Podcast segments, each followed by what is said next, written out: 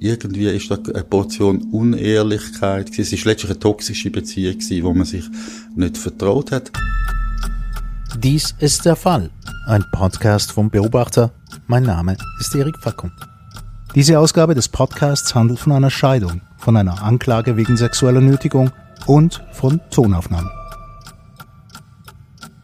Peter Johannes Meyer, ich habe es gesagt in der Einleitung, es geht um eine Scheidung von einem Paar. Magst du mal ein bisschen erzählen von dem Paar? Ja, also es geht um einen 56-jährigen Schweizer. Ich würde sagen, ja, fast ein Bünzli, oder sagt er von sich selber auch. Ein Gewerbler, der extrem viel arbeitet, eine eigene Druckerei hat, ein paar Angestellte, viel arbeitet, immer spät, bis am Abend und wenig Hobbys und wenig Zeit. Aber er hat ein Hobby und das ist Fötterle. Und mit dem hat es eigentlich angefangen. Er hat die Idee gehabt, 2007, wo EasyJet angefangen hat, auf Marrakesch zu fliegen, dort mitzufliegen und in das Land zu gehen und zu füttern. Und dann? Er hat das gemacht, ist dort angekommen, hat kein Hotel gebucht gehabt, hat den Taxifahrer gefragt, äh, wo er übernachten. Und der hat ihn dann in ein Fünf-Sterne-Hotel gebracht, das sehr günstig war. Äh, es ist dann total runtergekommen, das Hotel. Er war der einzige Gast. Gewesen. Und es hat eine Angestellte gehabt. Das ist dann... Da treffen sich zwei. Da treffen sich zwei an einem seltsamen Ort. Und wie ich gesagt habe, er ist ein, ein richtiger so ein Schweizer, oder? Und hat dann zum Zmorgen, hat er dort in dem Zmorgenraum, wo er alleine geguckt ist, hat er ein Glas Milch bestellt. Mhm. In Marokko, was äh, gewisse Irritationen bei der Aisha, bei der Frau ausgelöst hat. Das ist nicht unbedingt das typische Zmorgengetränk, aber er ist sich das gewöhnt und hat jetzt ein Glas Milch wollen. Die hat ihm das auch gebracht, ist ein bisschen länger gegangen. Und irgendwie, weil sie die einzige ist und eigentlich die erste marokkanische Person, die er ein bisschen mehr können reden hat, ist er mit ihr ins Gespräch gefragt, was er soll anschauen, wo er soll hingehen und so weiter. Und das ist ein nettes Gespräch gewesen. Und im Nachhinein hat er mir dann gesagt, eigentlich dort hat er schon gemerkt, da ist irgendetwas mehr, da hat, er hat sich da ein bisschen verloren in die Frau, haben wir das ah, er hat sich verliebt, okay. Ja, ja. Und sie? Sie ist noch am Anfang ein bisschen reserviert und hat ein gelächelt und das wahrscheinlich auch noch nicht gefunden, so dass der dann nicht die Schweizer Gast. Er ist dann, bis sie in die Schweiz gekommen ist, was ja dann passiert ist, oder? Sie sind ja dann ein Paar geworden, ist ja 35 Mal auf Marrakesch geflogen, sie immer wieder besuchen und er ist, wie er heute sagt, ja, er ist geblendet gewesen und, und hat dazu komische Situationen geführt. Er ist einmal dort angeflogen und ist bei ihr die ohne Ankündigung läuten, hat sie rausgeschält aus dem Haus. Und er hat dort schon gewusst, dass sie verheiratet ist. Sie hat ein Kind. Und mhm. das ist unter Umständen ein bisschen heikel, oder? Man weiß nicht, wer dann aus dem Haus rauskommt. Und sie hat dann die Situation noch können retten und hat gesagt, ja, sie ist ein Hotelgast, der ein Problem hat und sie müsste da helfen. Aber er war eben so verknallt in die Frau und irgendwann hat das dann auch funktioniert, obwohl sie verheiratet ist ist sie bereit gewesen, beziehungsweise in so Ländern ist es dann, muss die, die ganze Familie oder so, muss eigentlich ein bisschen bereit sein, dass er sich heiraten nach mhm. marokkanischem Recht. Das heißt aber, sie hat noch eine Scheidung durchmachen? Sie hat eine Scheidung durchmachen und er hat irgendwie 40.000 oder 50.000 Franken müssen also früher wäre es, glaube 30 Kamel gewesen, aber er hat jetzt mal noch müssen ducken, dass das über die Bühne geht. Und er hat dann nach traditionellem marokkanischem Recht geheiratet, was ein grober Fehler natürlich war, weil man kann heutzutage in Marokko auch mit, zum Beispiel mit Gütertrennung oder so heiraten. Das wäre durchaus möglich gewesen, aber er ist gar mhm. nicht informiert darüber, oder ist mir gleich gewesen, weil er Prinzessin vor sich hatte und hat nicht daran gedacht, dass das irgendwann ein Problem könnte werden. Und jetzt sind Sie in der Schweiz? Jetzt sind sie in der Schweiz, jetzt sind sie nicht mehr zusammen, aber sie sind zwei Jahre, nach 2007 haben sie sich das erste Mal kennengelernt, zwei Jahre später haben sie geheiratet und dann ist sie dann in die Schweiz gekommen. Und er ist sich durchaus bewusst gewesen, das ist nicht ganz einfach, sie redet kein Deutsch, sie kennt da niemand. Und hat dann die Idee gehabt, dass sie jetzt mal ein Jahr lang nur ein bisschen umreisen und eigentlich, dass er ganz anders wird und jetzt nicht mehr in seiner Druckerei hockt bis am Abend ganz einig, sondern dass sie sich Zeit nehmen, um da die Schweizer Kultur kennenzulernen, dass sie kann Freundschaften vielleicht knüpfen mit anderen Leuten. Aber sie ist in der kürzesten Zeit schwanger geworden. Und dann ist das dann nicht mehr so gegangen. Er hat gemeint, sie verhüte. Er hat natürlich auch nichts unternommen. Auf jeden Fall ist sie sehr schnell schwanger geworden, was, was aus seiner Sicht zumindest nicht so geplant war. Dann hat sich alles ein bisschen angefangen, um das Kind dann zu drehen. Und er hat dann gesagt, eigentlich hat sich dort schon abzeichnet, dass etwas nicht gut kommt. Also, Er macht sich da auch selber Vorwürfe, eben weil die Integration da ist natürlich schwierig, sie hat kaum Deutsch gelernt und so weiter. All die, die Geschichten, die so binationale äh, Beziehungen aus anderen Kulturkreisen oft das Problem können sein, ist da das Problem gewesen. Und er hat gemerkt, es, es dreht sich verdammt viel um Geld, oder? Mhm. Also, Ist er dann dem mal auf den Grund gegangen, warum sich ums Geld? Hat sie, hat sie Geld eingeschickt zu der Sie Familie? hat ständig Geld hergeschickt. Also sie hat meistens, sie ist auch sehr viel nach Marokko geflogen und hat Bargeld dort angebracht zu ihrer Familie, oder? Das ist wie, sie hat dann auch Geld bekommen, sie hat mitgeschafft im, in dieser Druckerei und hat dafür noch einen Lohn bekommen, relativ bescheiden, aber das Geld hat sie können mitnehmen und hat das auf Marokko gebracht. Aber es hat dann kuriose Geschichten gegeben, wie die Stereoanlage, die sie nicht mehr gut gefunden hat in der Stube und dann hat sie irgendwie eine neue gekauft, die alte ist verschwunden und er hat dann gefragt, ja, wo ist jetzt die alte Stereoanlage? Ja, sie hat sie zum Entsorgen gebracht, irgendwie, was, im nächsten Interdiscount. Das ist aber sehr weit weg und sie hat kein Auto und das kannst du gar nicht, also.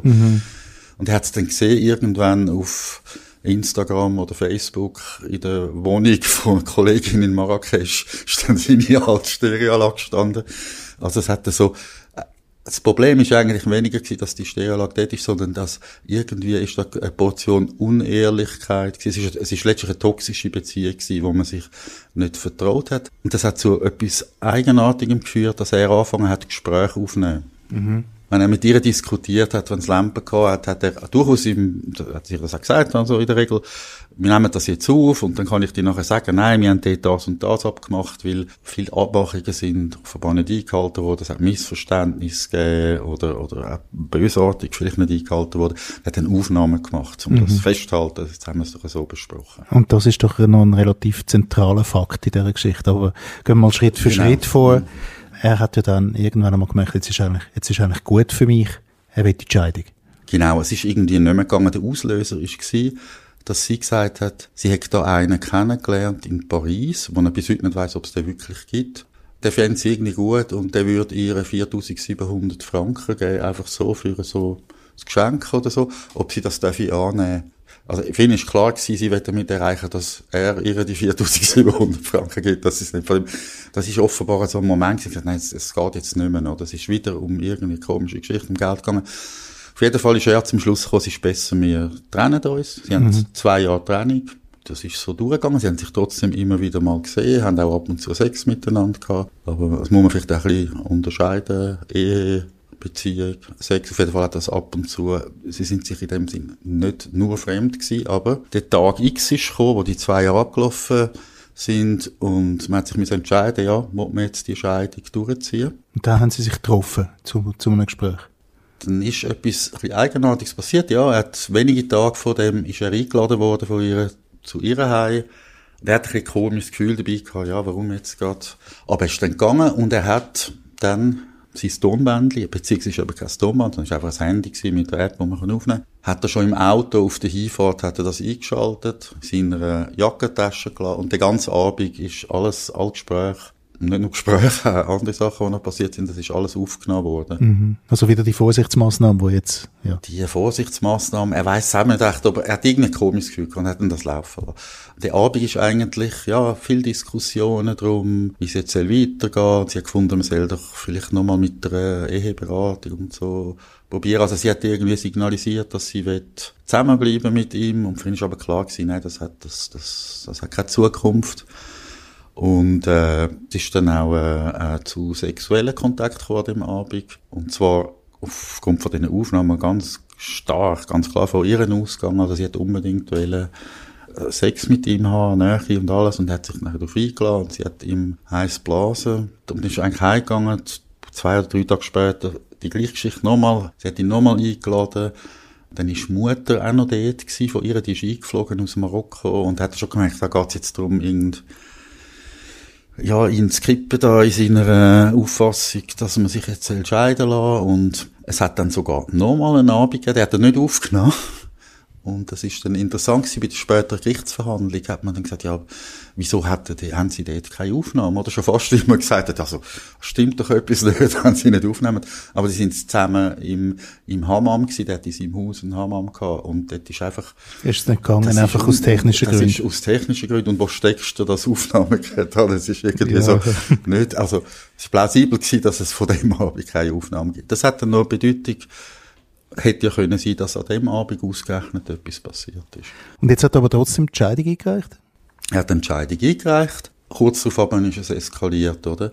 Sie haben zusammen ein, ein Kind gehabt, oder? Und das gemeinsame Sorgerecht und er ist ein Kind abholen. Zwei Stunden früher, als es vorgesehen ist in dieser Vereinbarung. Das haben sie aber immer so gemacht gehabt. Und er hat an dem Abend mit, ähm, für den Sohn das Velo kaufen. Und sie hat sich geweigert, dass der Sohn mit ihm mit dem Auto jetzt zu dem Veloladen fährt und ist irgendwie in der Autotür gestanden und das ist ein bisschen eskaliert und sie hat dann der Polizei angelütet, oder? Mhm. Das hat da irgendetwas. Und dann ist sie einvernommen worden in der Polizei.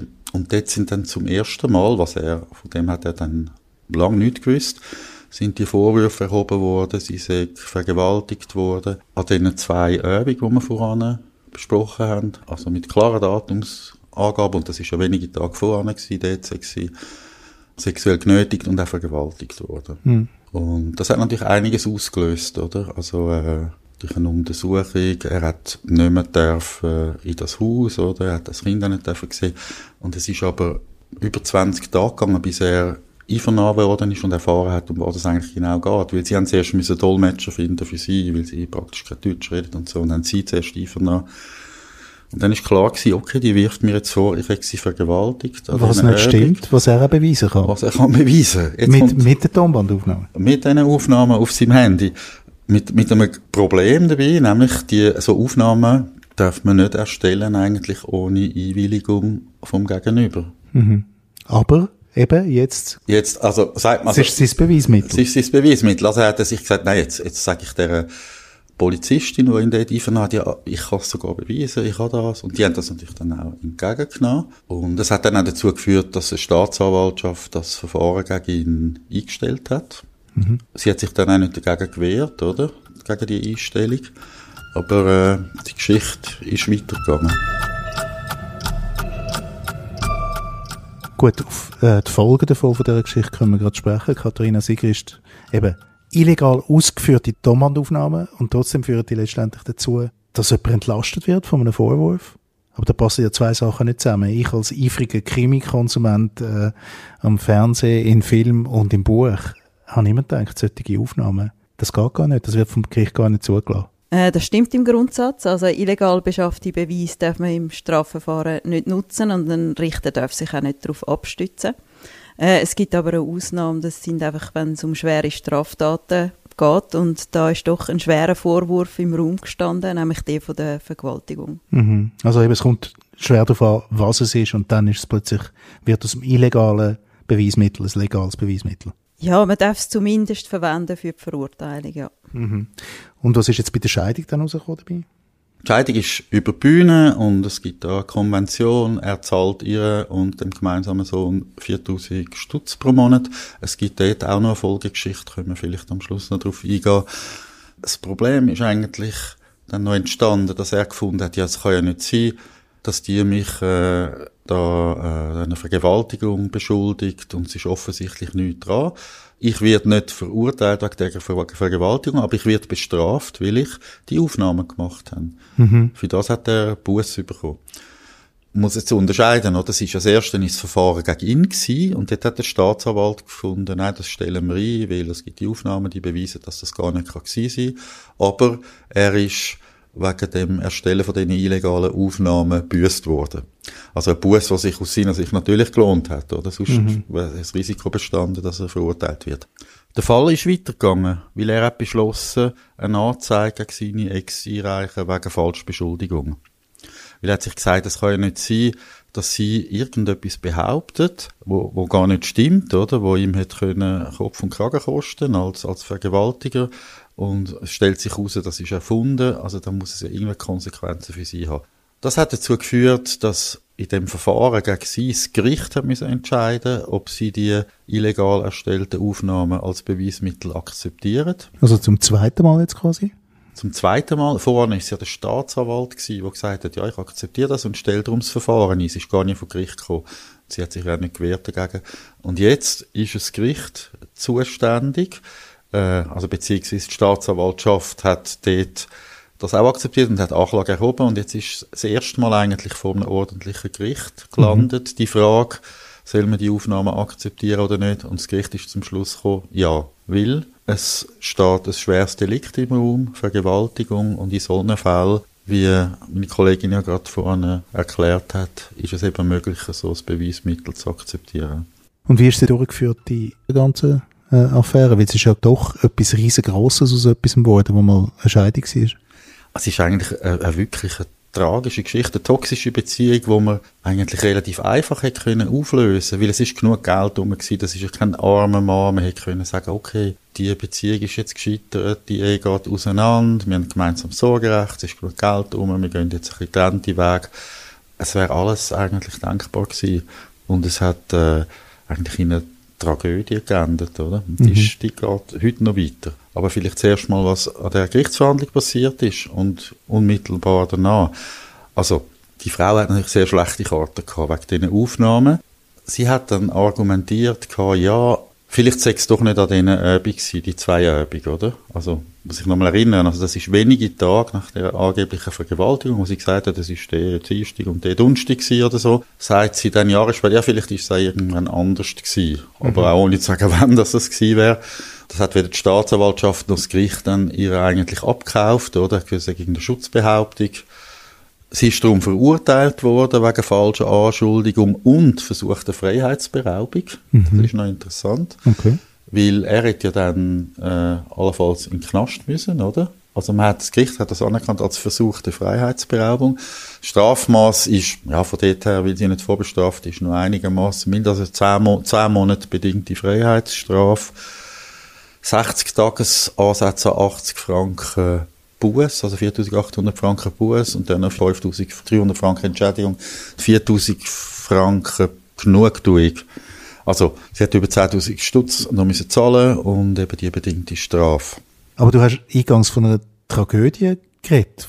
Also bis jetzt geht es also in der Umgebung zwischen 10.000 und 15.000 Franken, die sie zahlt hat. Aber was ist denn die Tragödie? Also die Tragik, sagen wir mal, ist natürlich in der Vorgeschichte für ihn. Also man steht als, als mutmaßlicher Vergewaltiger über Monate, ja letztlich Jahre eigentlich ist das, bis das wirklich geklärt wird, oder?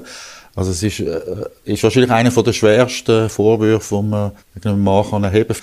Also das ist schon mal er hat nicht mehr dürfen in sein, in sein Haus zurück. Es hat dann eigentlich, es gibt dann so Anordnung, dass er dann nicht mehr in die Nähe von der Frau darf kommen, Kind. Das ist im Moment der Tragik gewesen. Aber jetzt ist das Urteil da, er ist entlastet, sie wird verurteilt. Man kann so, ja, aus Distanz sagen, ja, Gerechtigkeit, äh, hat gesiegt. Hat gesiegt. Dann läuft er aus dem Gerichtssaal raus. Ich bin dort hautnah dabei gewesen, mit ihm, mit seinem Anwalt und auch die anderen. Draussen haben Angehörige von ihr gewartet. Hat man noch ein bisschen geredet vor dem Gerichtssaal, unmittelbar vor dem Eingang. Dann kommt aus den, von dieser Angehörigenseite, aus dieser Gruppe kommt ein junger Mann auf uns zu, beziehungsweise auf den 56-Jährigen. Und das ist der Sohn von ihr aus der ersten Ehe ein, ein Marokkaner, der aber auch äh, lange in der Schweiz gelebt hat, zusammen mit ihm auch, und die haben es eigentlich gut gehabt. Der kommt auf ihn zu und der Erich Bürger streckt ihm die Hand entgegen, weil er davon ausgeht, okay, jetzt, wir finden uns jetzt und jetzt machen wir das Beste aus dieser Situation. In dem Moment fährt der äh, junge Mann äh, sein, seine Faust aus und knallt ihm voll mitten ins Gesicht hinein, so dass der zusammenbricht, mehrfach gebrochene Nase, also es ist dann Blut überströmt vor dem Gerichtseingang gelegen. Wie kann man das erklären? Offenbar hat der Sohn von dieser Frau das Gefühl gehabt, er müsse da aus seiner Sicht eine Art Gerechtigkeit walten lassen und die, also das ist meine Erklärung, die, die, dass er da seine Mutter äh, in Schmutz gezogen hat mit der Anklage, also mit der Beschuldigung, dass er das, dass das erfunden sei mit der Vergewaltigung, dass er da irgendetwas korrigieren oder so. Er ist dann geflohen vor ihm, nachdem er ihn abgeschlagen hat, hat sich dann aber später am Abend der Polizei gestellt. Der, der, der Mann ist mit, mit äh, Ambulanz ins Spital gebracht worden. Mittlerweile geht es besser, aber er hat Angst. Also es geht wieder, er hat Angst vor irgendwelchen Racheaktionen aus dem Umfeld von von der Mutter oder von ihrem Sohn. Es geht auch wahrscheinlich schlecht weiter für den Sohn, weil der ist offenbar sonst schon auffällig gewesen. Läuft, jetzt kriegt er auch eine Anklage, oder? Gegen ihn läuft jetzt auch ein Verfahren wegen Körperverletzung und er ist jetzt schon eben in einer schwierigen Situation. Es gibt so eine Integrationsvereinbarung für ihn, weil er sonst schon äh, Problem verursacht hat und er lebt in so einer betreuten Wohngruppe und er ist Marokkaner. Und also dort stellt sich natürlich auch immer die Frage vom Aufenthaltsstatus, ob er dann kann in der Schweiz bleiben. Also es kommt eigentlich für alle Beteiligten dann jetzt äh, eine Geschichte, die man eigentlich einfach gütlich können lösen, so von außen gesehen, endet für alle eigentlich so ein in einer, in einer Tragödie. Also du hast jetzt gesagt Tragödie, aber sind wir schon am Ende? Nein, die Geschichte geht auf einer ganz anderen Ebene noch weiter. Und zwar sind die ja geschieden und da hat es eine Scheidungsvereinbarung gegeben, das Paar, und er zahlt Alimente und so weiter. Und bei so einer Scheidung haben wir keine Gütertrennung, muss man ja offenlegen, was es alles für, für Wert gibt, für Liegenschaften, weiß ich was. Und sie hat immer schon, schon früher gesagt, ja, sie noch so ein Plätzer Land in Marokko, irgendwie so ein bisschen etwas Sandiges, unbedeutend. Und dann ist er mal auf Google Maps schauen, was das eigentlich genau mhm. ist. Und hat festgestellt, dort steht ein prächtiges, mehrstöckiges Wohnhaus. Ja, hat er das mitfinanziert, oder? Das hat sich dann so herausgestellt. Das ist also offenbar mit dem Geld, das sie nach Marokko gebracht hat, ist das gebaut worden.